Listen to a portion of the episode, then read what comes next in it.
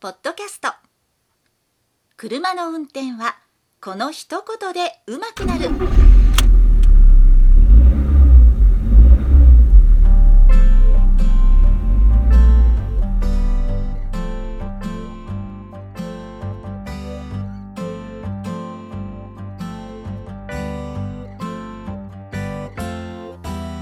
この番組は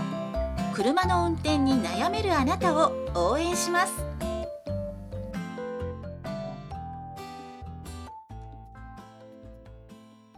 こんばんは、佐々木隆二です。今日も再生していただきありがとうございます。この番組は運転に自信のない方が少しでも運転してみようかなという気になってもらうための内容をお送りしております。最近はコロナ明けという言葉がよく言われるように、マスクしない人も増えましたし、街を出歩く人がすごい多いなというふうに思います。もちろん私もそのうちの一人なんですけど、休みの時に街に出たり外を運転したりしてますと結構まあ街中では人が多いですし道路上も車が増えたという印象があってコロナの自粛団というのは過去のものになったのかなというふうに気がしてきます。でまあコロナがそういった過去のものになったような機運に合わせて海外旅行も非常に増えているというふうに聞きます。私自身もそろそろ海外に行きたいなというので考えているんですけどまずは近いのにずっと行ってなかった韓国に行きたいなというふうには考えております。そんなコロナ明けの風潮が漂う中、飲み会の機会も少し多くなってきて、先日ですね、まあお酒を飲むということでタクシーを使ったわけです。で、タクシーをたまに乗るときに、多いのはやっぱり年配の運転手の方。で、年配の方ですごい飛ばす、ちょっとこの速度大丈夫かなというふうに思うような方も結構多いんですけども、今回はそういうふうなことではなくて MK タクシーというところを読んで乗ってみました。MK タクシーは乗ったことがなかったんですが外から見ていますと結構運転手の方がドアを開けてくれたりしてまあ普通はタクシーは中からドアが開けるようになってるんですけどそうではなくて車から降りてわざわざ外からドアを開けてくれるというようなことで接客が非常にいいというふうな噂があったので一回乗ってみたかってで MK タクシーを読んで乗りました。まあ、その噂通り接客業ということでこれまでのタクシーの運転手のうんちゃん気質みたいなことはなく非常に丁寧な接遇でありました。で気になるのが運転なんですけども、まあ、運転ももちろん丁寧な感じはありましたけども丁寧な感じはあったんですけど少し残念なことがあったということで今回はそれをテーマにお話ししていきたいと思います。ということで今週のテーマタクシーの運転で残念だったことということについてお話をしていきます。タクシーの運転手の方は二種免許を持ってるということで、二種免許というのはお客さんを乗せて運転する、お客さんを乗せてお金を取るという風なプロのドライバーということが言えると思います。で、そういった方ですから、このような番組の中でも運転に関する批判といいますか、言われても容赦していただきたいと思うんですけども、たまにタクシー乗ったりすると、あ、この人いいなって思うのが、前回の放送にも被ってしまうんですけど、G の出し方が上手い人なんです。車を運転していたら G が出ないというのはないわけですね。発進加速カーブというのがありますから、必ず前後左右または上下に体が揺すられるんですけども、そういった、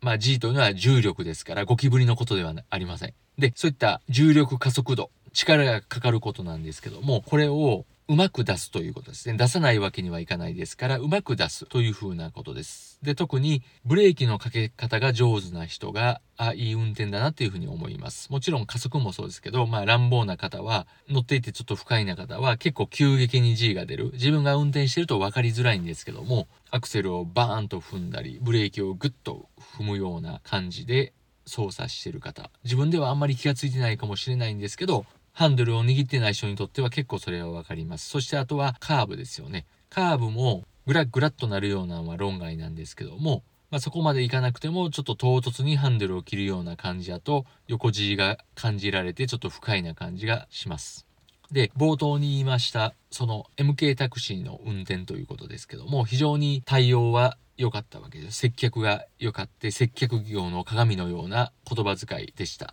ただまあ、運転はまあ普通と言いますか、すごい丁寧でもないし、もちろん乱暴ではなかったんですけども、そこで、まあその運転が普通な運転、別に不快ではないんですけども、接客の良さに比べたら、まあまあ普通の運転。まあその方がもしかしたらキャリアが短かったのかもしれません。比較的若い方やったんで、かもしれないんですけども、残念だなと思ったら何かと言いますと、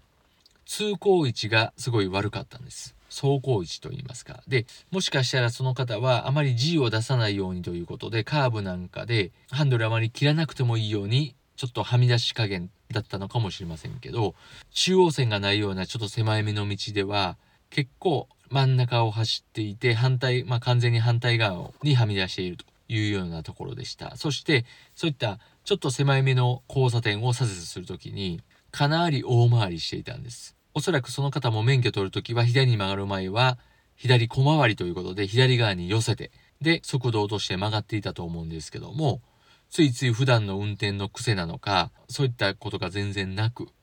左側がだいぶ離れて曲がっていたわけです。もしかしたらその道が慣れてないとか、まあ、初めて通る道だったかもしれませんけど、初めて通る道であったとしても、やはりそれは関係なく、道路をよく見て、左側によって速度を落として曲がってほしかった。もちろん速度が乱暴で、乱暴に速かったわけではないんですけども、なんか大回り癖がずっとついていて、ど、どこの左折であってもすごい大きく曲がると。いう風なことで、それがなんとなく不安な感じがして、まあいつも自分が教えてる左側によって曲がるということから反していたのもあって、違和感と言いますか、そこはちょっと落ち着かない感じがして、がっかりしたかなというふうに思います。それが何度も言いますけど、接客が良かった方なんで、逆にそういったところが目立ったということです。それ以外は、まあ良かったとは言いませんけど、まあまあ普通の免許を持ってる人の運転かなというふうに思ったということで、タクシーの運転される方は二種免許を持って、まあプロのドライバーとしてお金を取って運転しますから、ぜひそういった G をうまく出すという風な運転に加えて、通行位置も乗ってる人を安心させるような通行位置を取ってほしいなと思いました。ということで、今週はこれぐらいにしておきます。最後まで聞いていただき、ありがとうございました。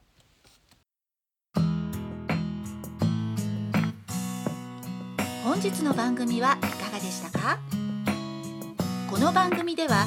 あなたからのご意見ご感想ご質問をお待ちしております。メールアドレスは rysasa.gmail.com